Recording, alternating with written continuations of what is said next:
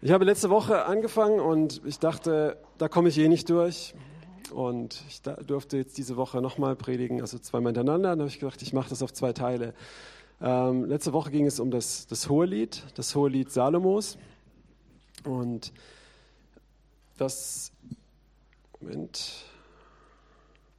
Und ich möchte es einfach noch ein bisschen wiederholen, da möchte ich heute weitermachen. Und ich weiß nicht, ähm, weil es auch viele das erste Mal jetzt hier sind und den ersten Teil nicht gehört habe, werde ich natürlich ein bisschen was wiederholen, möchte aber auch noch mal grundsätzlich was dazu sagen. Ähm, das hohe Lied Salomos ist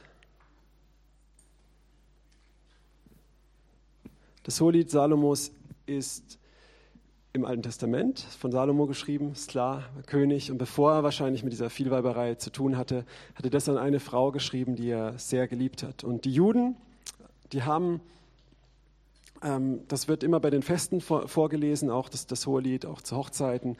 Es geht um diese Liebe von Mann und Frau, auch, auch erotisch, auch leidenschaftlich und alles. Und ähm, ja, da gibt es sehr gute, auch von, wie ist der, Fruchtenbaum? Fruchtenbaum? Fruchtenbaum, ja, genau. Da auch interessante Sachen zu. Man kann es so lesen, wirklich zwischen Mann und Frau. Ich habe das letztes Mal gesagt und möchte es jetzt auch noch mal kurz wiederholen, euch so einen leichten Kontext geben in was für einem Kontext ich jetzt darüber predigen werde. Das hohe Lied Salomos kannst du aber auch genau, und das haben auch schon Juden gemacht, noch christliche Gelehrte, aber auch auf die Liebe von Jesus zu seiner Gemeinde, von Gott zu seinem Volk Israel übertragen. Wir sehen das in den Propheten, dass Gott oft ähm, das Volk Israel mit einer Frau vergleicht, in Hesekiel, in Jeremia, in Jesaja, die in Hosea die Unzucht treibt ähm, und er sich mit ihr vermählt hat und sich sogar von ihr scheidet und dann wieder sie zu sich nimmt und ähm, wirklich so eine, so eine Liebesgeschichte, eine leidenschaftliche. Und du siehst es auch bei Johannes der Täufer, der sich, der sich selbst den Freund des Bräutigams nennt und die Braut zum Bräutigam führt. Das sind die Leute, ja, das ist das Volk. Ähm, du siehst es bei Jesus, der im, beim Abendmahl den, den Kelch gibt, was ein, im jüdischen Verlobungsritus dieses Verlobungszeremonium ähm, war, dass der Bräutigam seiner zukünftigen Braut einen Kelch mit Wein gibt und wenn sie davon trinkt, dann waren sie verlobt rechtlich und es bedarf, bedurfte einer Scheidung ähm, sozusagen auch urkundlich, um sich wieder zu trennen aus dieser Verlobung. Und der Bräutigam ging hin, also der Verlobte, jetzt ein Zimmer oder ein Haus oder so im Haus des Vaters vorzubereiten. Und der Vater des Bräutigams oder des zukünftigen entschied, wann diese Stätte fertig ist. Ja. Und dann sagt er, jetzt geh und hol die Braut zu dir. Und dann kam die Hochzeit. Und das ist auch, was Jesus sagt. Er gibt den Abendmahlskelch und sagt er, ich gehe hin, euch eine Stätte zu bereiten. In meines Vaters Haus sind viele Wohnungen. So macht es viel mehr Sinn. Ja. Und auch Paulus hat diesen Vergleich im Epheserbrief von Mann und Frau in Epheser 5 mit der, die Frauen ordnen euch in allem euren Männern unter, wie ähm, die Gemeinde sich Jesus untergeordnet. Und ihr Männer liebt eure Frauen, wie Jesus die Gemeinde geliebt hat, für die er sein eigenes Leben hingegeben hat. Noch hier ist keine Wertigkeit, sondern es ist ein, wirklich so ein Kreislauf von Liebe und Respekt und und Paulus sagt, und dieses Geheimnis ist auch, deutet er auf Jesus und die Gemeinde. Und in der Offenbarung sehen wir auch, wo es am Ende darauf hinläuft, was wir vorhin gelesen haben, diese Siegel werden gebrochen. Johannes weint, weil die, die, der Lauf der Weltgeschichte muss weitergehen. Und die Siegel werden gebrochen und, und Jesus kommt, stirbt am Kreuz, die Wehen kommen, in denen wir jetzt sind und die Trübsal kommt und dann macht Gott alles neu und das neue Jerusalem kommt wie eine Braut vom Himmel. Und das ist, worauf wir eigentlich alle hinleben. Das ist die Hochzeit des Lammes. Vielleicht klingt das jetzt für den einen so, äh, was redest du? Aber es ist ein, es ist ein Symbol, denn ich meine, ich weiß nicht, wer hier schon mal verliebt war, das habe ich letztes Mal auch gefragt. Und du machst die verrücktesten Dinge, du machst alles ja, für den anderen. Und das ist eine Leidenschaft, das ist eine Kraft, die beflügelt dich. Ja. Und, und aber auch diese Verliebtheit, wenn du eine gesunde Ehe hast, wird irgendwann zu einer festen, tiefen, beständigen Liebe, die alles erträgt, die miteinander durch Dinge geht, die sich treu bleibt, die nicht auslöschbar ist, wie wir es später auch noch lesen. Und ich finde es einfach auch sehr wichtig, hier darüber zu predigen. Wir machen viel Mission als Gemeinde. Wir lassen Jesus raus, aber wir müssen auch Jesus drin haben. Ja. Und wir müssen ihn kennen, Erkenntnis haben, ihn, ihn fürchten und einfach auch ernst nehmen, ihm gehorchen und all die Dinge. Aber zuallererst fängt es an, und da möchte ich jetzt reingehen im hohen Lied mit ihm, der in uns die Liebe weckt. Und ich habe diese Predigt wie letztes Mal genannt. Man kann einfach die erste Folie einblenden, das Vorlied. Die göttliche Geschichte von Liebe, geweckter Leidenschaft und völliger Nachfolge. Und wenn du dir das Hohelied anschaust und es so liest auf Jesus und die Gemeinde. Es ist ein super spannendes Buch und du auch nimmst das, was der Bräutigam zu diesem Mädchen spricht, dass du das nimmst, dass das Jesus zu dir spricht. Das verändert dich, es verändert dein Herz. Es gibt so eine Geschichte aus dem Orient, da war so ein junger, weiß nicht, Scheich oder so. Er hatte halt eine junge Frau, ähm, heiraten wollen und der, der Vater der Frau hat gesagt, hey, sie hat eine Schwester, die ist viel hübscher. Ja. Und er hat gesagt, nein, ich möchte sie, ich möchte sie. Und er hat sie geheiratet und nach einem Jahr haben sie dann wieder den Vater besucht. Und der Vater hat gesagt, wo ist meine Tochter? Hast du dich von ihr geschieden? Hast du eine neue Frau? Und ich sagte, nein, das ist deine Tochter. Was hast du mit ihr gemacht? Und er gesagt, ich habe sie geliebt. Ja, und sie hat sich verändert. Und unser Jesus fordert uns herauf, heraus, folge mir nach. Nimm dein Kreuz auf dich und folge mir nach. Und dieses Kreuz drückt. Dieses Kreuz kann dich töten.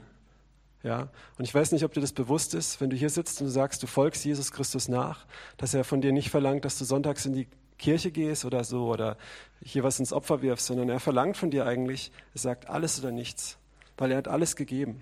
Aber er steht nicht mit der Pistole da, sondern er steht mit einer Einladung da und sagt, nimm meine Hand und ich ziehe dich mir nach, aber es wird dich alles kosten. Bist du bereit? Das ist, was Jesus auch seine Jünger gefragt hat. Er sagt, folgt mir nach und ich werde euch zu Menschenfischern machen. Ja. Und Petrus fällt nieder und sagt, ich bin, ich es nicht wert, ich bin ein sündiger Mensch, geh von mir. Und Jesus sagt, nee, ähm, von jetzt an wirst du Petrus heißen ne? und ich mache dich zu einem Menschenfischer. So, folge mir nach.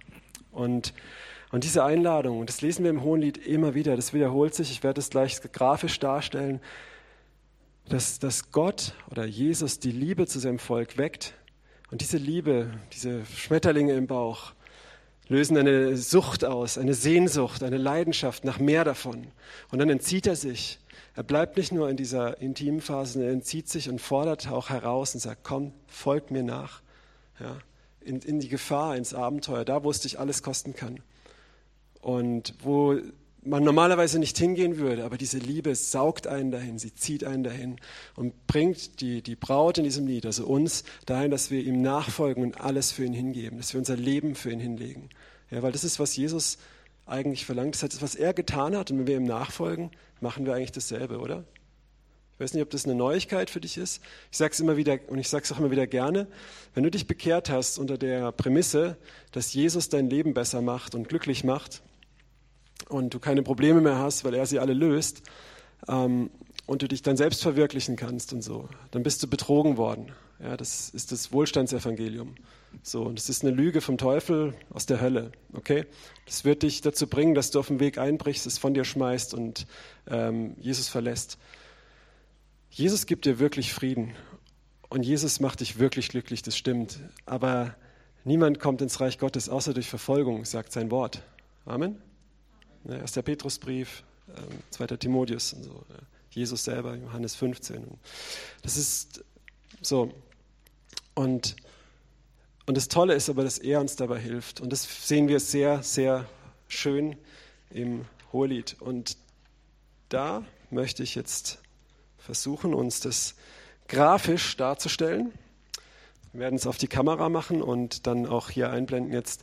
Ich möchte einfach wiederholen die ersten vier Kapitel. Es hat acht Kapitel. Wir haben die ersten vier Kapitel ähm, letztes Mal behandelt und werden jetzt weitermachen.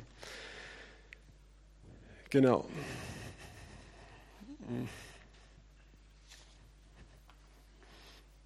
So. Also. Das Lied fängt an im Kapitel 1 mit dem Satz, mit dem Vers, der wirklich gut ist, war Vers 2, glaube ich. Das heißt, er küsse mich mit den Küssen seines Mundes. Und ich habe es letztes Mal gesagt, ich wiederhole jetzt noch ein bisschen. Ich möchte dich ermutigen, wenn du die Bibel liest, wenn du Gottes Wort liest, sag, bevor du anfängst, und meint es ernst, sag, küss mich jetzt mit den Küssen deines Mundes. Du kannst nämlich Erkenntnis kriegen. Und Paulus sagt, Erkenntnis bläht auf.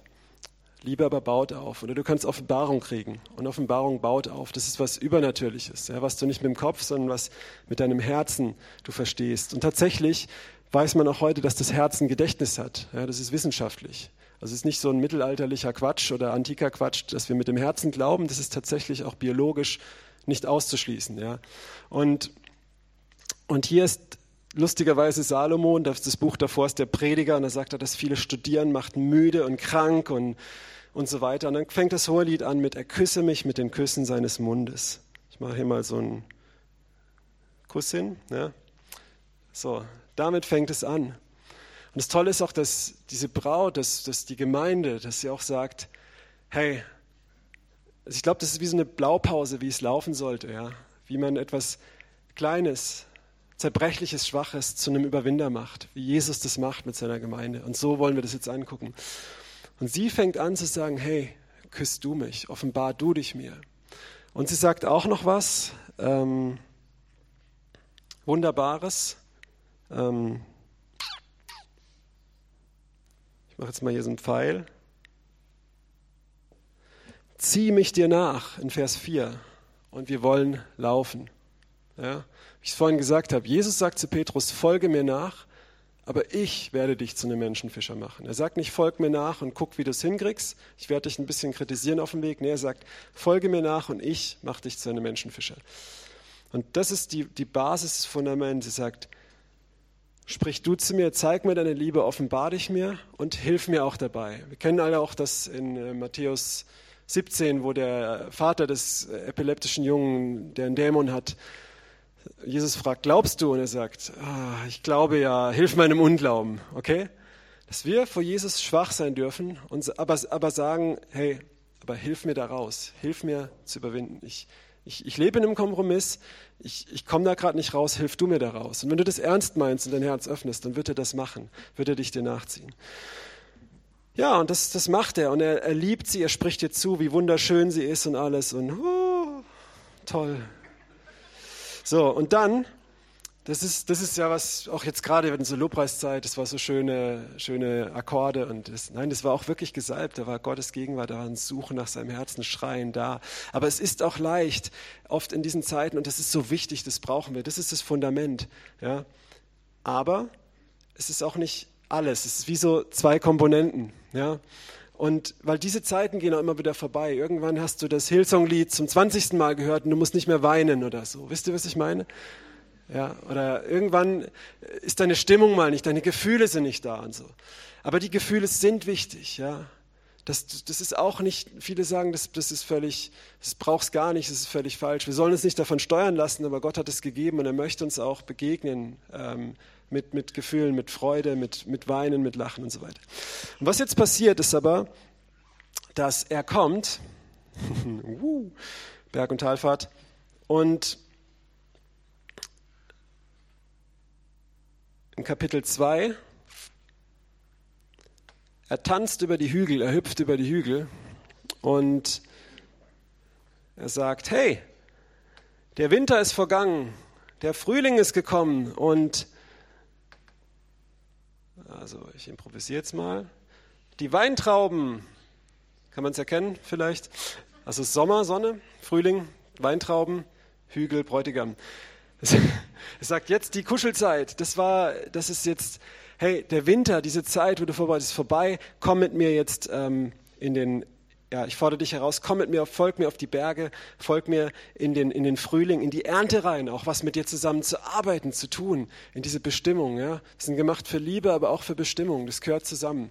Und auch in der Ehe, ja, man liegt nicht nur sein ganzes Eheleben auf dem Sofa und kuschelt, man reißt auch was zusammen. Man richtet eine Wohnung ein, man geht in den Urlaub, keine Ahnung, ja.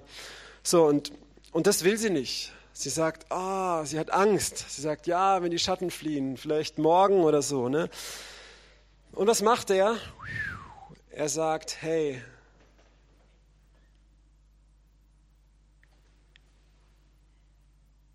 so, ein Taube sein. Und er gibt dir wieder Küsse. Und er sagt, obwohl sie nicht mitkommt, er sagt, meine Schöne, meine Taube, meine Reine. Okay, ihr Männer, ja, ist ein bisschen strange vielleicht, okay. Aber du kannst vielleicht so für eine Frau empfinden und stell dir vor, dass du jetzt nicht eine Frau mit Brüsten bist oder sowas, aber dass Gott mit dieser Leidenschaft dich liebt, dass er dich mit dieser Wahrheit sieht, dass er auch, wenn du denkst, ich bin ein Schlappschwanz oder was weiß ich was, dass er sagt, nein, du bist stark, wie zu Gideon. Okay, jetzt mal übersetzt für Männer. Gideon versteckt sich und er trischt das Korn vor den Midianitern und äh, heimlich und der Engel des Herrn, ich glaube, das ist Jesus, äh, er kommt zu ihm und sagt so, du starker und streitbarer Held. Und Gideon, was, wer ich? Und was macht er? Er zerhackt den Götzen seines Vaters und er zieht in den Krieg, ja. Ähm, und also gilt es auch für Männer, okay? Und also wie wenn das Gideon wäre auch, okay, für Männer, aber die Frauen verstehen, glaube ich, sowieso, was, was, was sie gesagt ist. Und er sagt, hey, du Schöne, du Taube, komm aus deinem Versteck, aus den Felsen, komm heraus, ja, komm, ich möchte deine Gestalt sehen, deine Stimme hören. Sie denken, was, ich bin noch ein Feigling. Er sagt, nein, komm, du bist schön, ich möchte dich sehen, ja. Ähm, und das motiviert sie, dass sie ähm, Sehnsucht kriegt und sagt, okay, ich bin bereit.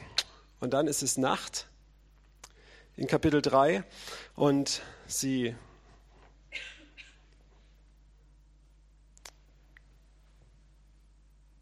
schläft, ja.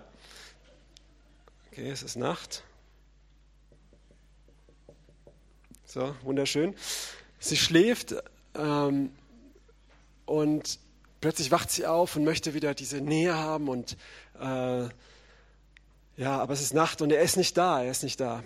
Und diese Sehnsucht jetzt, sie hat es hier, ist ihm nicht nachgefolgt, sie hat ihn wie Petrus vielleicht verleugnet, ja, ähm, und er, er, zeigt ihr trotzdem seine Liebe und jetzt ist Nacht, er ist nicht da und sie sehnt sich so und sagt, es ist mir jetzt egal, ich stehe jetzt nachts auf, ich habe so eine Sehnsucht nach Jesus, ich werde jetzt die Nacht durchbeten, ich suche ihn jetzt, ja. Oder ich, oh Mann, ich habe so Angst gehabt vor den Menschenfurchten alles. Ich habe Jesus jetzt dreimal verleugnet, aber ich sehne mich nach ihm und ich komme nicht weiter. Und vielleicht muss ich einfach mal jetzt darüber hinweg und es ist mir jetzt egal, ich gehe jetzt. Da, wo Jesus ist, will ich sein. Und sie macht sich auf und geht in die Nacht, geht an den Wächtern vorbei. Sie sucht ihn, findet ihn nicht, aber macht weiter.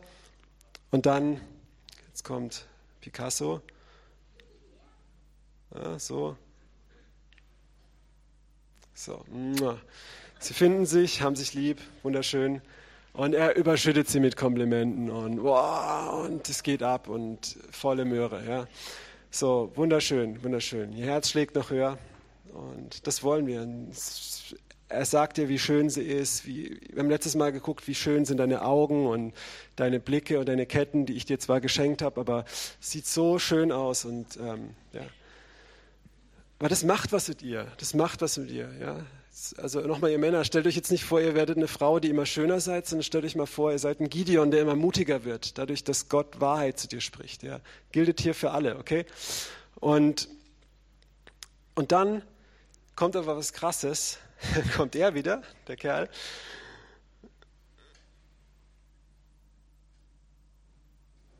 Und hier sind gefährliche Gipfel mit gefährlichen Leoparden und Löwen. Also sieht ja aus wie so ein zermatschter Moskito, aber egal.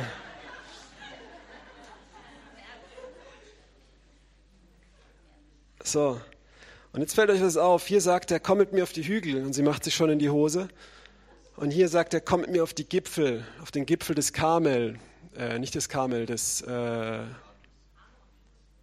Hermon, Hermon, Libanon, ja, dieser Berg. Da war ich schon oben, ist wunderschön. Kannst du Skifahren und Downhill fahren und so ähm, im Sommer. Und das ist eine tolle Aussicht. Aber da leben auch Löwen und das sind nicht nur Hügelchen, das sind Gipfel und da sind wilde Tiere. Es ist echt gefährlich. Und er sagt, von dort oben möchte ich mit dir zusammen die Aussicht genießen und runterschauen. Ja, also nicht mehr folg mir nach durch ein paar Herausforderungen, sondern geh aufs Ganze. Treiben es auf die Spitze. Ja, so wirklich. Ähm, und das macht ihr Angst. Und sie hat wieder, zögert wieder. Und es ist immer wieder dieses Gleiche. Und was passiert? Von diesem Nesthäkchen führt er sie raus in die Hügel, in die Nacht und sagt auf die Bergspitzen, wirklich ans Äußerste. Wie so ein Petrus, der sagt, okay, wir folgen dir nachher und er äh, treibt ein paar Dämonen aus und, und meint, es ist es, ja. Und dann verleugnet er Jesus und Jesus sagt ihm aber am Ende, hey, aber du du wirst, in Johannes 21 kommen wir später, du wirst, du wirst dein Leben für mich hinlegen. Ja? Ähm, und ich werde dich dahin führen.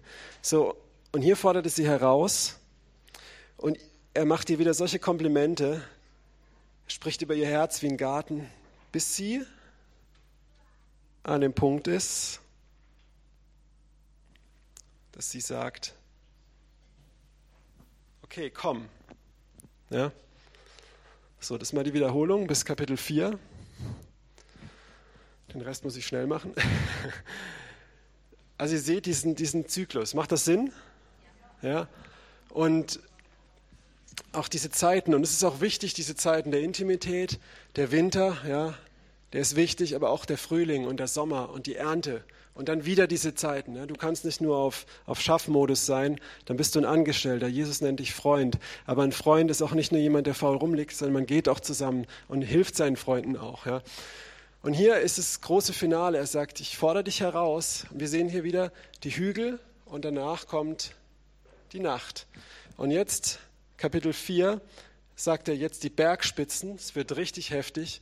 Und er liebt sie so lange, bis sie sagt, okay, ich bin bereit. Komm, mein Geliebter, komme in seinen Garten. Und jetzt kannst du mal ähm, die zweite, dritte Folie machen. Genau weiter. Genau, das war nochmal, wie wie er sie liebt, was er zu ihr sagt. Jetzt stell dir mal vor, das sagt Gott zu dir, du hast mir das Herz geraubt. Du hast mir das Herz geraubt mit einem deiner Blicke, mit einer Kette deines Halsschmuckes. Wie schön ist deine Liebe, meine Schwester, meine Braut. Wie viel besser als Wein und so weiter. Ja. Und dass, dass Gott es zu dir sagt, auch wenn du manchmal schwach bist, deine Liebe ist so schön. Und es macht in dir eine Sehnsucht, dass du sagst, ja, ich möchte ihm auch meine Liebe zeigen. Ich möchte ihn auch lieben und auch gehen. Ja. Wunderbar. Und Jetzt mach mal die nächste Folie. Da haben wir letztes Mal aufgehört. Wache auf, Nordwind, und komm, Südwind, durchwehe meinen Garten, lass träufeln seine Wohlgerüche. Mein Geliebter, komme in seinen Garten und esse seine köstliche Frucht. Was sie hier eigentlich sagt, ist, hey, ob Tornado oder Sturm, alles soll kommen in mein Leben, damit ich näher bei dir bin mach alles, was du willst, um mich zu dir zu bringen, dass wir da dahin kommen. Du darfst alles machen. Ich gebe dir alles. Wir haben es vorhin gesungen. Es ist ganz schön gefährlich. Mein ganzes Leben gebe ich dir. Ich weiß nicht, wer es mitgesungen hat und Hirn abgeschaltet hat. Macht es besser nicht, sondern überleg auch immer, was du singst. Ja? Ähm, aber hab im Kopf, dass er es ist, der dir auch hilft. Aber sei dir bewusst, was das für ein Statement ist.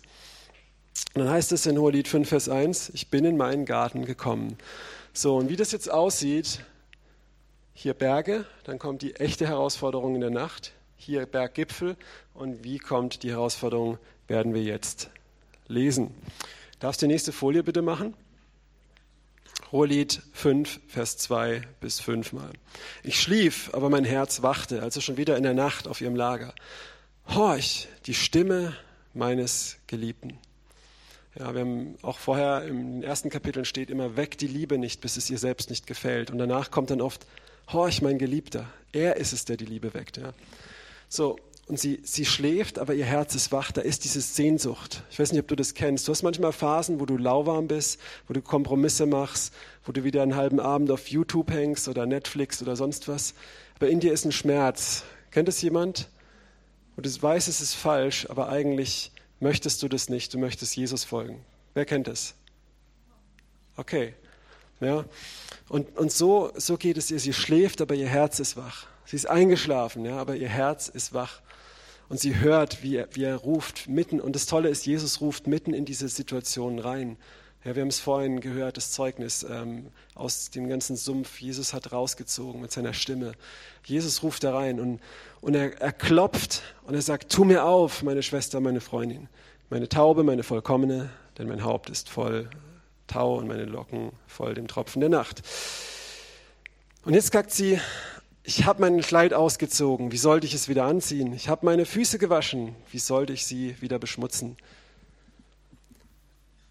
Wer von euch kennt es? Du möchtest mehr von Jesus, du steckst auch in so einem Kompromiss und du hast Verheißungen, dass Gott dich da und da gebraucht. Und gerade da in deinem Tiefpunkt kommt ein Prophet oder irgendwas, wo ganz klar ist, wo Gott sagt, eine Tür tut sich auf, komm, mach diesen Schritt. Kündige deinen Job, bewirb dich woanders. Ähm, mach diese Missionsreise. Gib dein Erspartes weg. Keine Ahnung was. Ja, so beende diese Beziehung, was auch immer. Kennt das jemand? Und gerade halt in den Zeiten, wo es einem oft, naja, äh, so. Und sie sagt, oh, sowas verlangst du von mir. Ey, aber guck mal, ich kann mich doch jetzt nicht wieder dreckig machen und ich brauche doch jetzt erstmal Küsse und Ermutigung.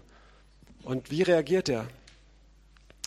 Mein Geliebter streckte seine Hand durch die Öffnung und mein Inneres war ihm, war seinetwegen erregt oder wallte ihm entgegen. er streckt seine Hand aus. Ja, die ist, möchte nicht sagen faul, vielleicht einfach auch menschlich. Ja. Ich habe das oft erlebt in Situationen, wo, wo es gerade sehr gut lief beruflich und Gott sagt, ich wusste aber irgendwann ist die Zeit weiterzugehen. Ich war jetzt sieben Jahre Lehrer und Gott hat mir schon damals den Tag gesagt, wann ich meinen Beamtenstatus verlassen werde, zehn Jahre vorher. Und auf den Tag genau wurde ich entlassen, was genau der letzte Tag der, des Schuljahres war, was ich nicht wissen konnte. Und in diesen sieben Jahren, wo ich an dieser Schule war, habe ich gute Zeiten und schlechte Zeiten gehabt. Und ich habe manchmal echt gedacht, oh, wann ist es endlich vorbei? Wann, wann kann ich endlich so aus dem Beruf raus und Gott so voll dienen und alles. Ja? Und das ist eigentlich Quatsch, weil du dienst immer, entweder dienst du voll Gott oder du dienst nicht Gott, egal in welchem Beruf du bist. Völliger Quatsch. Aber ich wusste, bei mir ist das irgendwann dran, ja, auch mit der Zeit voll da drin zu sein. Und, und oft waren Zeiten, wo es schwierig war und Gott hätte gesagt, bleib. Aber dann, wo die Zeit langsam näher rückte, die Zeit erfüllt war, lief es dort richtig gut, richtig glatt. Super. Ja. Wir haben ein größeres Auto gehabt und jetzt schon zwei Kinder gehabt und ähm, Haus renoviert oder eine Wohnung renoviert und alles so, so richtig schön bürgerlich an. Mein Gehalt ist gestiegen, meine Pension als Beamter, lebenslang, sicher alles. Und jetzt weiß ich, oh, 2018 rückt näher. Ah, vielleicht hat Gott ja nicht so gemeint. Ja. Und er ruft aber, und es kommen die Propheten. Und Gott spricht und erinnert mich an Verheißungen. Und er ruft und er zieht und er sagt, komm, folg mir nach. Komm raus, komm raus in die Nacht, ins Ungewisse. Ich sage, na, bist du sicher? Vielleicht meinst du ja, ich, ich bin ja so schön eingerichtet und der Garten ist so schön und ah, vielleicht kommst du doch lieber rein oder so. Ne? Vielleicht kann ich ja nur Teilzeit arbeiten oder mich beurlauben lassen. Und er sagt nein. Und er streckt seine Hand aus und es kommen immer mehr Worte und Reden und es Sehnsucht. Kennt, kennt ihr das, dass du stehst vor einer Entscheidung und dein Verstand und sogar manche Christen und manche Bibelstellen sagen, mach den sicheren Weg, Wobei da kenne ich nicht viele Bibelstellen für, aber äh, und dann gibt es, und, aber in deinem Herzen weißt du, also dein Verstand sagt so, aber dein Herz, bei dem total gefährlichen Weg und verrückten Weg hast du einen tiefen Frieden. Obwohl eigentlich das dich zum Horror erschrecken müsste. Kennt das jemand? Könnt ihr mir folgen? Und dieses Gefühl, und das ist so dieses, wenn, wenn Jesus dich ruft. Und was macht er? Er streckt noch seine Hand durch das Schlüsselloch und er sagt, komm, komm, hier, du kannst sogar meine Hand sehen. Und ihr innerstes Wald ihm entgegen sagt, okay, ich muss zumindest mal die Hand greifen. Ich stehe zumindest mal aus dem Bett auf, aber weiter gehe ich nicht. Und dann geht's weiter. Ich stand auf, meinem Geliebten zu öffnen. Ja, er kommt doch rein. und jetzt spricht er zu mir und alles. Ne?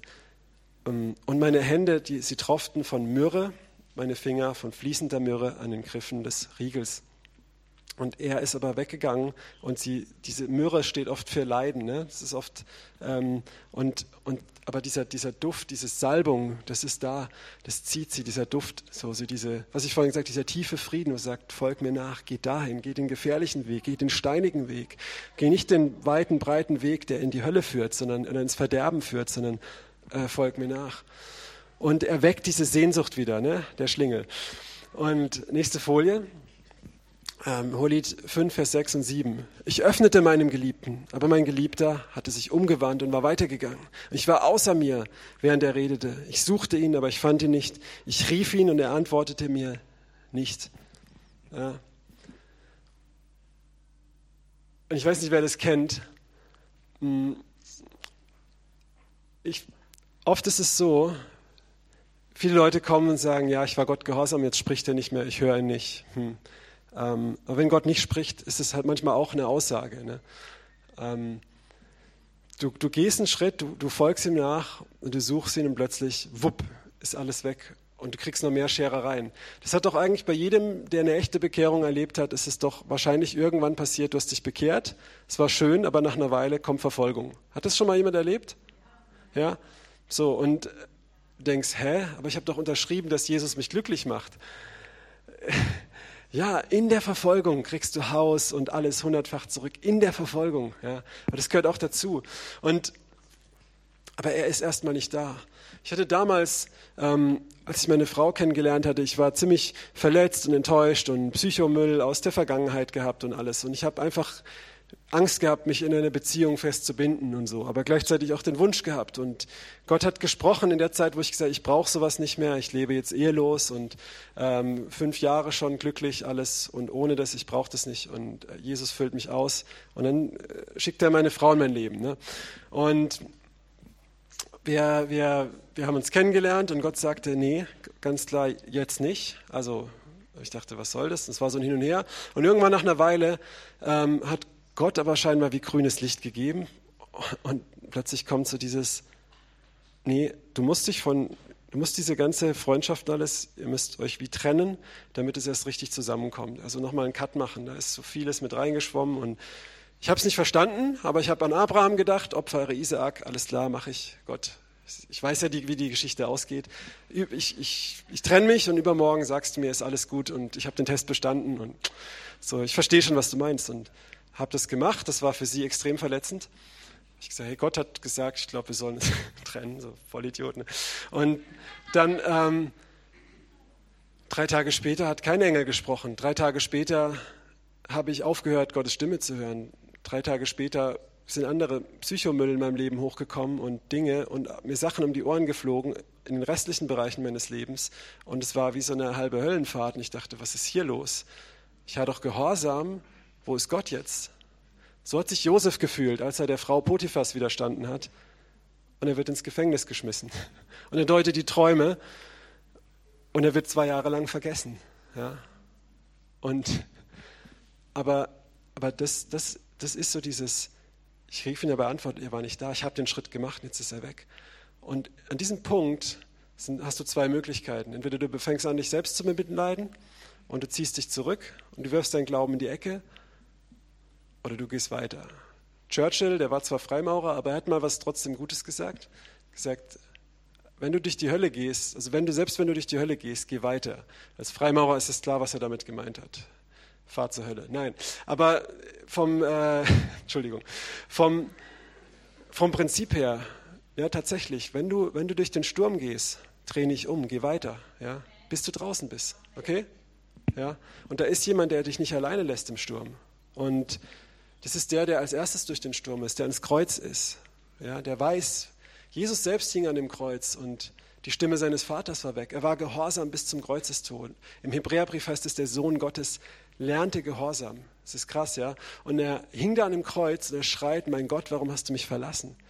Im Kopf wusste er, dass Gott nicht ihn verlassen hat, aber es war, wie wenn Gott sich entzogen hat. Und, und diesem, diesem Gott folgen wir, der selber weiß, wie es ist, sich verlassen von sich selbst zu fühlen.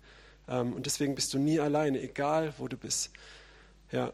Und ich habe mich auch entschieden in dieser Zeit, ich, ich verstehe es nicht, Herr. Ähm, voll die Sachen kamen hoch und auch anderes. Ähm, und ich habe gesagt, aber ich, ich folge dir weiter nach. Und es war echt eine heftige Zeit. Und Psychomüll kam hoch und Gott hat mein Herz geheilt und andere Sachen verändert und uns dann nach ein paar Monaten wieder zusammengeführt. Und das war total lebenswichtig und gut. Ne? Aber es war echt ähnlich, wie es jetzt hier weitergeht.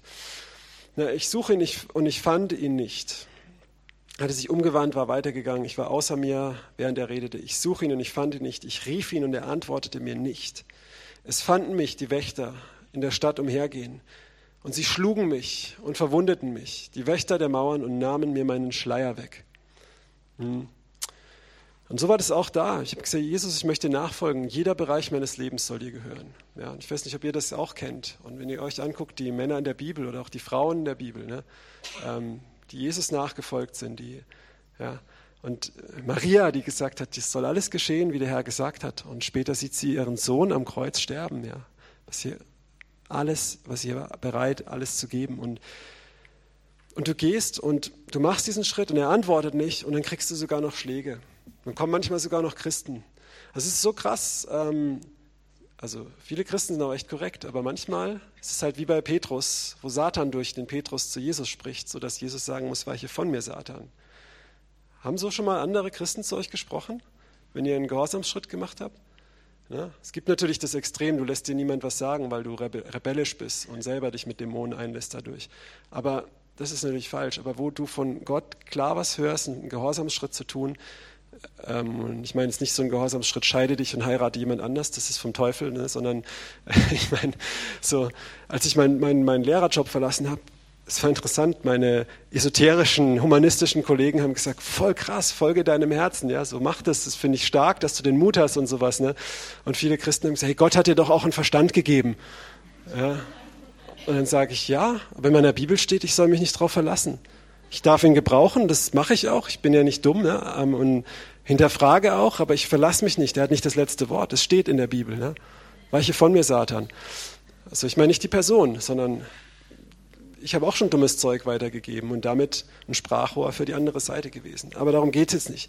Was ich meine ist, dass wenn wir Jesus nachfolgen, wenn er uns zieht, wenn er uns tief zieht, ja, und auch was hier passiert, dann kann es auch sein manchmal, du gehst und plötzlich kommt keine Antwort. Und du gehst weiter und du kriegst noch eine über den Kopf gebraten.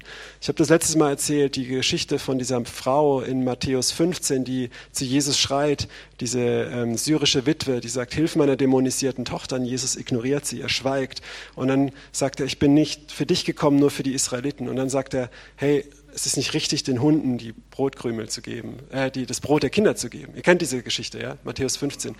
Und hier passiert genau dasselbe. Sie streckt sich aus, sie hat Mut, zu diesem jüdischen Messias als Heidin zu gehen und um Hilfe zu schreien, als Witwe eine, und Toch, Mutter eines dämonisierten Kindes, mitten unter fremdenfeindlichen Juden, ja, ähm, deren Messias oder so zu schreien. Und er bratet ihr dreimal eins über, aber sie bleibt dran, sie geht weiter.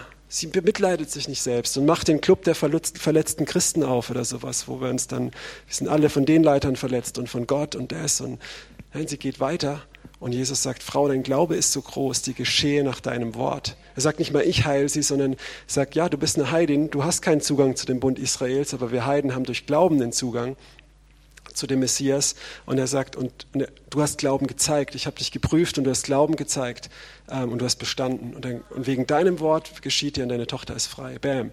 So, ja, aber manchmal ist es, ist es so. Und jetzt lesen wir genau, was hier passiert. Die Wächter schlagen sie. Wächter sind eigentlich Leute, die beschützen sollten, ja? aber es sind manchmal vielleicht Geschwister, manchmal einfach Leute aus der Familie, die dich verfolgen. Und sie verwundeten mich. Mhm. Ja, das ist schlimm. Das ist kein Spaß. Sorry, wenn ich da so flapsig drüber geredet habe. Club verletzter Christen. Da passiert viel Mist, aber trotzdem ist das nicht die Lösung. Ja? Äh, Selbstmitleid. Und jetzt heißt, und sie nahmen mir den Schleier weg. Ich habe das vorher nicht erwähnt. In Kapitel 1 ist ihr Gebet, warum sollte ich wie eine Verschleierte sein? In Kapitel 2 oder 3 sagt er, ich sehe durch deinen Schleier durch deine Schönheit. Der Schleier ist was, was sie trennt, was die Braut vom Bräutigam trennt und der wird aufgehoben bei der Hochzeit. Und sie wünscht sich, dass der Schleier weggenommen wird. Sie wünscht sich, dass sie Jesus von Angesicht zu Angesicht sieht. Und hier ist die Stelle, wo sich ihr Gebet erfüllt. Kennt ihr das? Jesus, zieh mich näher zu dir. Lass mich dich mehr sehen. Ich muss abnehmen, du musst zunehmen. Hat das schon mal jemand gebetet? Okay. Und wie sieht die Erhörung darauf oft aus? ja. Aus lauter Liebe ein Arschtritt. so weil das uns manchmal äh, wirklich frei macht. Ja? Ähm, und, und, hier lässt er das zu und diese Wächter schlagen sie und sie folgt ihm in die Nacht und dort verliert sie den Schleier und dort sieht sie plötzlich von Angesicht zu Angesicht. Und jetzt lesen wir mal, wie es weitergeht. Ja? Das ist der Weg, wie er sie auf die Gipfel führt, an den Löwen und Bären vorbei. Hier habe ich es nochmal, nächster Vers, das war aus Hohelied 1, Vers 7. Kannst du kurz mal ranmachen? Hallo? Haben wir? Ich lese es mal vor. Holit 1, Vers 7, nur nochmal zur Wiederholung genau. Sage mir an, denn meine Seele liebt, wo du weidest, wo lässt du äh, lagern am Mittag? Denn warum sollte ich wie eine Verschleierte sein bei den Herden der Genossen? Am Anfang dieser Liebesgeschichte fragt sie, wo werde ich dich finden? Wo weidest du? Das müssen wir uns merken für später. Und ich möchte nicht mehr verschleiert sein. Ich möchte dich von Angesicht zu Angesicht sehen. Und Hiob interessanterweise, wer das Buch Hiob mal gelesen hat, es ist am Anfang spannend, dann sehr langweilig und sehr viele Sachen, von denen Gott sagt, die sind eh falsch. und dann faktisch wahrscheinlich richtig, aber in der Situation sündhaft ausgesprochen. Und am Ende sagt Hiob was bemerkenswertes. Er sagt, ich habe dich vom Hören gekannt, aber jetzt haben meine Augen dich geschaut. Und auch wo, wo er von seinen Freunden geschlagen wird und wundgeschlagen wird von den Wächtern und er verliert den Schleier. Er schaut Gott von Angesicht zu Angesicht, er kriegt diese Offenbarung, er kehrt um, tut Buße und Gott wendet seine Gefangenschaft und er ist näher bei Gott. Okay, wir lesen weiter. Hohelied 5, Vers 8. Sie wurde geschlagen, sie hat den Schleier ver verloren. Wie reagieren wir? Wie reagiert sie? Sie trifft hier so ein paar andere Jungfrauen rumlaufen, nachts oder morgens, wann auch immer. Und sie sagt, ich beschwöre euch, ihr Töchter Jerusalems, wenn ihr meinen Geliebten findet, was sollt ihr ihm berichten? Dass ich krank bin vor Liebe. Wow, das ist Liebe. Kussi Kussi ist verliebt sein. Das ist Liebe. Okay? Du wirst für den, den du liebst, geschlagen, erleidest Nachteile, Verluste, Ungerechtigkeiten und du sagst, ich will mehr von ihm. Ja. Okay, ein paar Leute sehen nicht mehr so begeistert aus, aber ist okay, ist okay, es ist Gottes Wort. Und das erinnert mich, ich bin auch immer wieder in Länder und mache das immer wieder reisig, wo Geschwister sind, die verfolgt werden für ihren Glauben. Und oft sagen sie nicht, betet, dass hier ein friedliches Regime kommt, sondern sagt, hey, betet nicht dafür, betet, dass wir wachsen in der Verfolgung. Ja. Das ist genau dasselbe. Sie sagen, hey, was soll dir sagen, dass wir krank sind vor Liebe? Nicht alle, da gibt es auch solche und solche, aber, aber das ist äh, wirklich, wenn du mit Jesus diesen Weg gegangen bist, auf der Nachfolge. Und Nachfolge ist nicht nur was Systematisches. Und ich, ich habe es auch letztes Mal gesagt, es ist nicht Evangelisieren auf der Straße, das ist so ein kleiner Teil. Nachfolge ist viel mehr. es ist viel härter. Aber da ist so viel mehr Liebe, wenn du bereit bist, den Weg zu gehen und so viel mehr Erfüllung. Ja. In Verfolgung erhalten wir das alles, ne? nicht ohne Verfolgung. Was ist es wert? Ich habe so viel Verfolgung und Entbehrung erlebt, seit ich Jesus nachfolge. Mein Leben hätte so viel leichter laufen können. Ja, seit 17 Jahren, ich habe so viele Beziehungen abgeschnitten, Freunde verloren, Arbeitsstellen, Geld, ähm, Hobbys, Freuden, Spaß, alles Mögliche. Ja. Ähm, aber ich habe immer was Besseres gekriegt Manchmal nicht nur materiell, manchmal einfach so, manchmal auch materiell tatsächlich. Aber vor allem, ich würde nie, nie, nie, nie wieder tauschen wollen. Ich will niemals zurück. Ja. Und ich muss jetzt einwerfen, dann wird das Schnitzel fünf Minuten später gegessen heute. Aber kennt ihr dieses Lied, ich bin entschieden, Jesus zu folgen? Ja. Kennt ihr die Geschichte dahinter? Das ist aus Indien, kommt es wohl. Ich bin mir nicht sicher, ob es eine Erzählung ist, aber es ist sehr krass. Also die, ich kenne Freunde von mir, die waren in Indien als Missionare und haben mir das erzählt, dass es wirklich so auch dort war. Da war ein unerreichtes Volk äh, in Indien und es waren so Kopfjäger, die haben also immer Leute getötet und ihre Köpfe aufgespießt und so. Und ein Missionar ist zu denen hingegangen, hat das Evangelium erzählt, wurde wie durch ein Wunder nicht getötet, sondern dort einfach nur rausgeschmissen. Aber eine Familie hat sich bekehrt und ist Jesus nachgefolgt und hat eine Bibel, hat es gelesen und ähm, die ganze Familie haben sich bekehrt. Und irgendwann haben das die Dorfbewohner mitgekriegt und haben, haben sie auf den Marktplatz gezerrt, haben sie aufgestellt und haben gesagt so zu dem Familienoberhaupt, sie haben gesagt, hier sind deine Kinder, sag deinem Jesus ab oder wir verbrennen sie. Und er hat gesagt, ich bin entschieden, Jesus zu folgen niemals zurück. Ja. Und die haben die Kinder verbrannt. Und dann haben sie seine Frau genommen, haben gesagt, hier, du hast nochmal eine Chance mit deiner Frau. Und er hat gesagt, ja, das Kreuz ist vor mir, die Welt ist hinter mir, niemals zurück. Und sie haben seine Frau getötet. Hat gesagt, jetzt, du kannst noch deinen eigenen Kopf retten. Er hat gesagt, nee, ähm, ich weiß nicht, wie die dritte Strophe geht, aber er hat, er hat gesagt, ich bin entschieden, niemals zurück. Ja. Und, und, und er wurde auch getötet. Und was ist dann passiert? In diesem Dorf, durch, durch das Opfer, das sie gebracht haben, hat sich der Häuptling bekehrt und das ganze Dorf und die ganzen Menschen sind vor der ewigen Hölle gerettet worden, vor der ewigen Verdammnis. Aber es, war, es gab Leute, die gesagt haben, und die haben nicht Bibelunterricht gehabt und alles, aber die gesagt haben, Jesus, wir sind bereit, dir zu folgen. Du hast uns errettet, du hast unsere Seele errettet vom Verderben. Und das ist eben nicht dieses Wohlstandsevangelium, nimm Jesus an und er macht dich glücklich. Nein, wir sitzen in einem abstürzenden Flugzeug und es wird aufschlagen und alle verbrennen. Und Jesus hat mit seinem Leben bezahlt, dass wir einen Fallschirm haben, um uns daraus zu retten und zurückzuführen zu ihm. Ja. Das ist Nachfolge. Und er ist der, der uns dahin bringt, wenn wir Ja sagen zu ihm. Und die anderen, wie, wie, dieses, wie dieses Volk dort, sie reagieren und sagen, was hat dein Geliebter anderen Geliebten voraus, du Schönste unter den Frauen? Sie wurde nicht totgeschlagen, aber was ist dein Geliebter vor allen anderen Geliebten, dass du uns so beschwörst?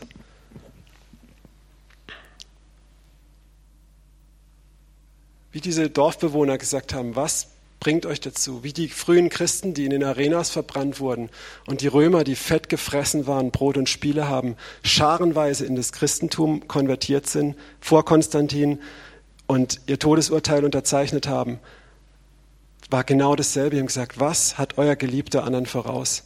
Was hat dieser Jesus? Ne? Aber das, das zieht Leute an. Dann brauchst du nicht mehr evangelisieren, dann kommen die Leute. Ja?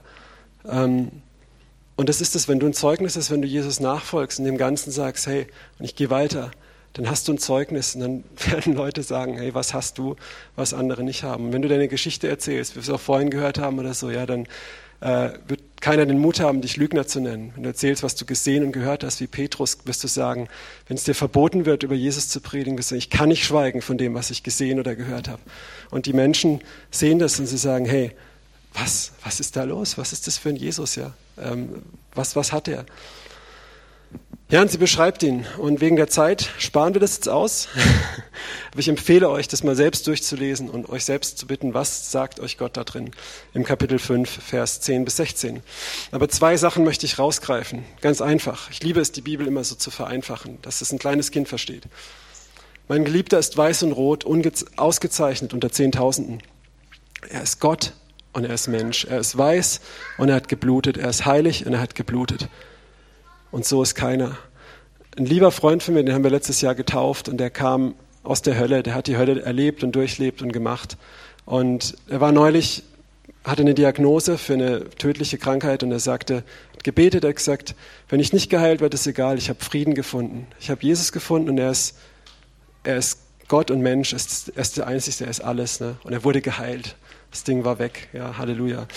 Aber, aber er hat auch dieses Zeugnis, ja, Jesus ist, ist der einzigste Gott in all diesem Religionsmist. Er ist Gott und Mensch. Er ist ganz Gott und ganz Mensch. Er ist der einzigste, ja. Und er ist für uns alles gemacht hat im Fleisch und wir dürfen ihm folgen. Und am Schluss heißt, seine Gaumen, sein Gaumen ist wie Süßigkeit, lecker. Und alles an ihm ist lieblich, ganz einfach, okay? Alles an ihm ist lieblich, alles. Auch die unangenehmen Seiten, okay? Und jetzt kommt was Interessantes, Holit 6, Vers 1. Ähm, ja, können wir weitermachen. Bis 3. Wohin ist dein Geliebter gegangen, du schönste unter allen Frauen? Wo hat sich dein Geliebter hingewendet? Das wusste sie am Anfang ja auch nicht. Sie hat gesagt, wo finde ich ihn? Wir wollen mit dir gehen und ihn suchen. Ja, und das ist toll, wenn Menschen erleben, du folgst Jesus nach und du wirst ansteckend für andere andere lauwarme Christen, du musst ihnen nicht sagen, du bist lauwarm, du bist ein Loser, sondern du sagst ihnen, was, du, du, sie sehen, was du lebst und du sagst ihnen, wie Jesus sie sieht und sie wollen dir auch, sie wollen auch folgen, ja. Ich habe mal in, in Sünde, in, in, in, Unzucht und was weiß ich was ein Jahr lang gelebt und war aber auch gläubig und alles. Und, und Gott hat immer wieder Leute zu mir geschickt, ähm, die total feurig waren für ihn und die prophetisch waren und die mir genau gesagt haben, worin ich lebe und mir gesagt haben, wie Gott mich sieht. Und es hat mich dazu bewogen, dass ich alle Brücken verbrannt habe und alles gekreuzigt habe und zurückgelassen habe und Jesus nachgefolgt bin. Und viel verloren habe, aber alles gewonnen habe. Ja, wir wollen mit dir gehen und suchen. Und jetzt sagt sie, mein Geliebter ist in seinen Garten hinabgegangen, zu den Würzbeeten, zu den Gärten, um die Lilien zu weiden und zu pflücken. Ich bin meines Geliebten und mein Geliebter ist mein.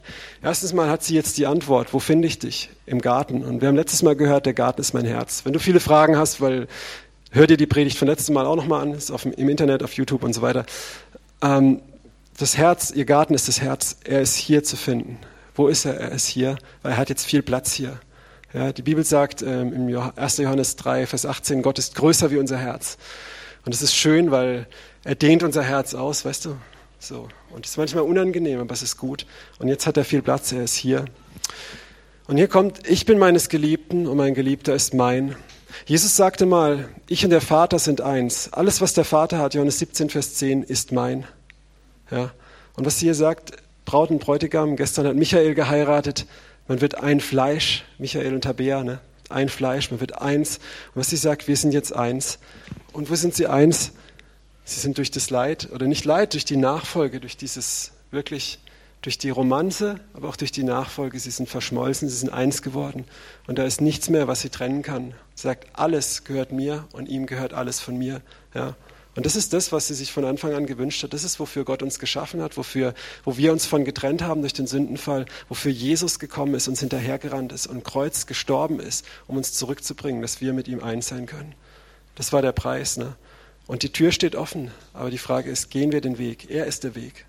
Gehen wir auf ihn oder gucken wir ihn nur an und wollen über ihn hören und es schön bequem haben, weil wir ja das Bett gemacht hatten und es schon dunkel ist. Ne? Du bist schön, meine Freundin, äh, Vers, äh, Hohes Lied 6, Vers 4 bis 10. Wir gehen jetzt ein bisschen schneller durch, wir sind auch ziemlich am Ende. Ähm, ja, ich werde da kurz drauf eingehen. Nach diesem Ganzen, sie begegnen sich wieder und er überhaupt sie mit Komplimenten. Und auf was ich kurz eingehen möchte, ist, er sagt, du bist furchtbar wie Kriegsscharen. Tolles Kompliment für eine Frau. hey, hallo, du bist fürchterlich. Nein. Aber, und auch später hier, du bist schön wie die Morgenröte, rein, du bist gereinigt worden, du bist geläutertes Gold, sagt Petrus, ist unser Glaube in der Prüfung. Und furchtbar wie Kriegsscharen. Ja, wenn ein Christ, wenn ein Kind Gottes, ein wiedergeborener Christ, durch die Hölle geht und er geht weiter, sage ich mal, ja, durch, durch die Nachfolge geht, die Hölle zittert, die Hölle ist in Furchterregung, wenn der auftaucht. Ähm, wenn, wenn du Jesus gefolgt bist, wenn du ihm treu warst, wenn du überwunden hast aus seiner Kraft durch diese Dinge ähm, und du dämonische Mächte weichen von dir, Leute, die, die davon geleitet sind, rennen vor dir weg. Der Feind zittert vor dir, weil er merkt, seine dummen Lügen ziehen bei dir nicht. Okay? Weil du die Wahrheit geschmeckt hast. Und er sagt, wende deine Augen ab von mir, denn sie überwältigen mich. Kannst du dir vorstellen, dass Jesus ist diesen harten Weg als erstes gegangen und wir folgen ihm einfach nur nach durch seine Gnade. Und weil wir das machen und wir schauen ihn an, sagt er, boah, hör auf, hey, ich, ich kann nicht mehr. Dass du das mit Gottes Herz machen kannst. Ja? Und das habe ich vorhin gemeint, Römer 12, Vers 1, unser Leben ist ein lebendiges Opfer. Ja? Und dass das, dieser Wohlgeruch wirklich in Gottes Herz etwas auslöst. Und jetzt noch nächste Folie bitte. Hohelied 7, Vers 11. Komm, mein Geliebter, lass uns aufs Feld hinausgehen. Fällt euch was auf? Er hat immer sie gerufen, komm, komm, sie will nicht. Jetzt sagt sie, hey, mein Geliebter, komm, komm, wir gehen auf die Felder, wir gehen, ja? Okay. Ähm, ich hatte mehr dazu zu sagen, aber wegen der Zeit, wir gehen jetzt. Ich möchte noch den Schluss, das ist sehr, sehr wichtig. Das ist jetzt eigentlich das Finale. Hohelied 8, Vers 5. Wer ist sie, die heraufkommt von der Wüste, sich lehnend auf ihren Geliebten? Unter dem Apfelbaum habe ich dich geweckt. Dort hat, ähm, hat mit dir wen gehabt, deine Mutter. Dort hat wen gehabt, die dich geboren hatte. Das große Finale ist, sie kommt aus der Wüste, sie hat überwunden. Ja? In Offenbarung äh, 7 heißt es, glaube ich, die unter dem Thron sind diese Menge an Märtyrern und alles. Wer sind sie, fragt Johannes. Eine unzählbare Menge an Völkern und Nationen, ja? Wo, wo, Leute hingegangen sind, ihnen von Jesus erzählt haben. Und, und er sagt, wer sind die alle? Und, es, und der Engel sagt, oder der Älteste, das sind die, die aus der Trübsal rausgekommen sind, die aus der Wüste herausgekommen sind, die hervorgebrochen sind, die wirklich, die überwunden haben. Ja? Und hier kommt sie aus der Wüste, sie hat überwunden. Ja? lehnt auf ihren Geliebten. Wenn du das Buch der Offenbarung liest, ist es auch ganz, ganz einfach. Es wird alles richtig düster und schlimm. Ja? Du musst nicht wissen, wie, wo, wann, was. Es wird einfach so. Halte durch bis zum Ende und dann wird alles gut und Jesus ist wird siegen. Okay? Und wie hältst du durch? Durch ihn. Ja? Das ist der Schlüssel. Okay? Und ähm, ja, und sie, sie kommt aus der Wüste lehnend auf ihren Geliebten. Das erinnert mich an Johannes 21, Vers 18. Dürft es gerne nachschlagen. Das ist eine meiner absoluten Lieblingsbibelstellen. Da hat Petrus Jesus verleugnet. Jesus ist auferstanden und er begegnet ihnen nach 40 Tagen am See und sie haben nichts gefischt und Jesus sagt, werft die Netze auf die andere Seite und sie machen das, machen einen Fischfang, erkennen, es ist Jesus, schwimmen zum Strand. Und Jesus fragt den Petrus dann, Simon, liebst du mich? Er hat voll versagt und so. Ne? er möchte nachfolgen. Er hat geschlafen, aber sein Herz ist wach.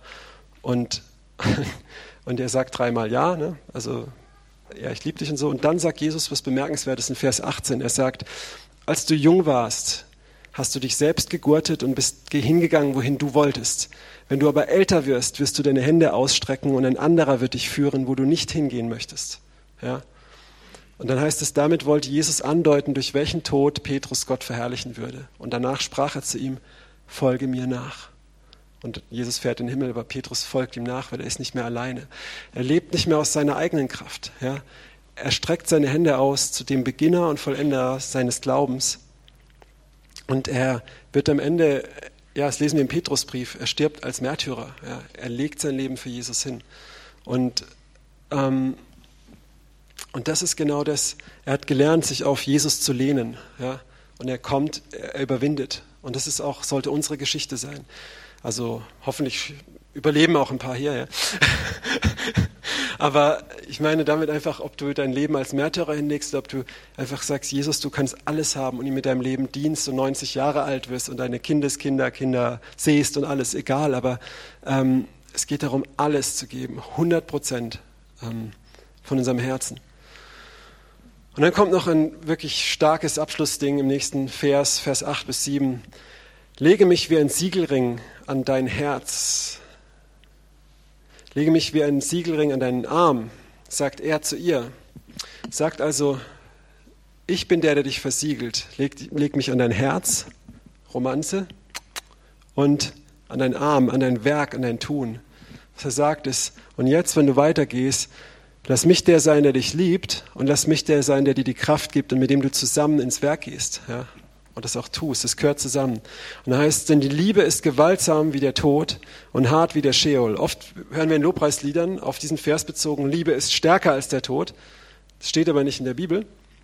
Ähm, es ist, ähm, ja, so bisschen, hier steht, Liebe ist gewaltsam wie der Tod und hart wie der Sheol oder das Totenreich, ihr Eifer.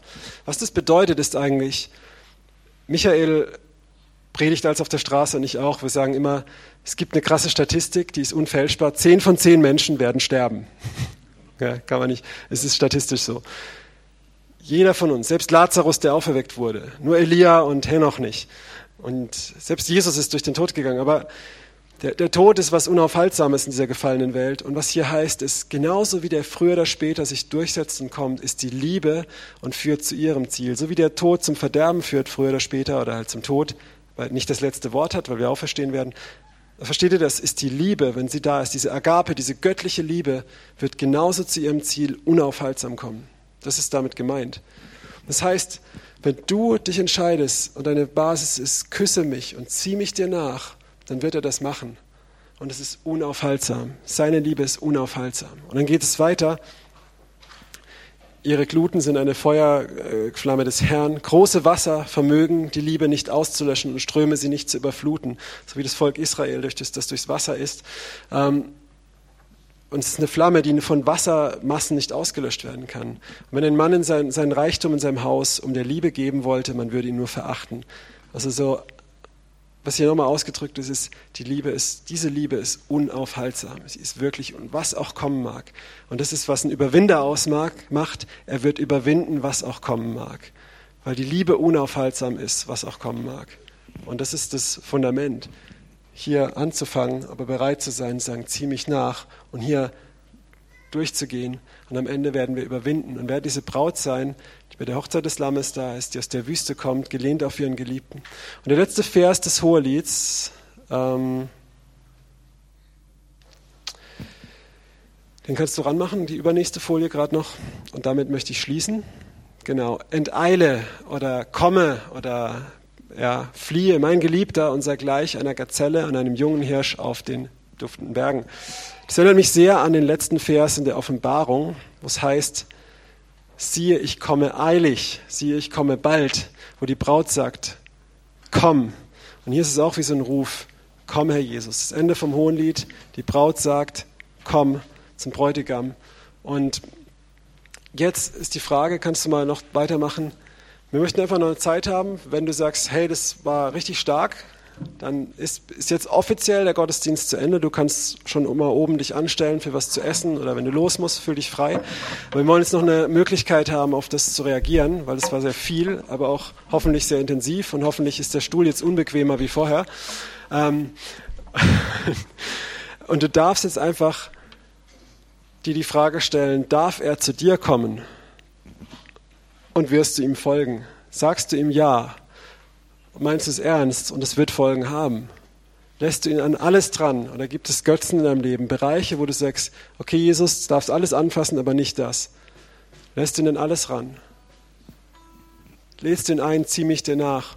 Und wenn du das möchtest, dann möchte ich dir ermutigen, komm nach vorne. Es sind auch Leute da ähm, von, von ähm, ja, kannst Gebet empfangen, aber das auch persönlich, persönlich mit Gott machen. Einfach einen Ausdruck zu sagen, ich komme nach vorne, das vor ihm sagen und äh, wirklich jetzt in seiner Gegenwart ruhen, ihn zu reden hören und wirklich zu reagieren auf das, was er zu dir sagt. Okay?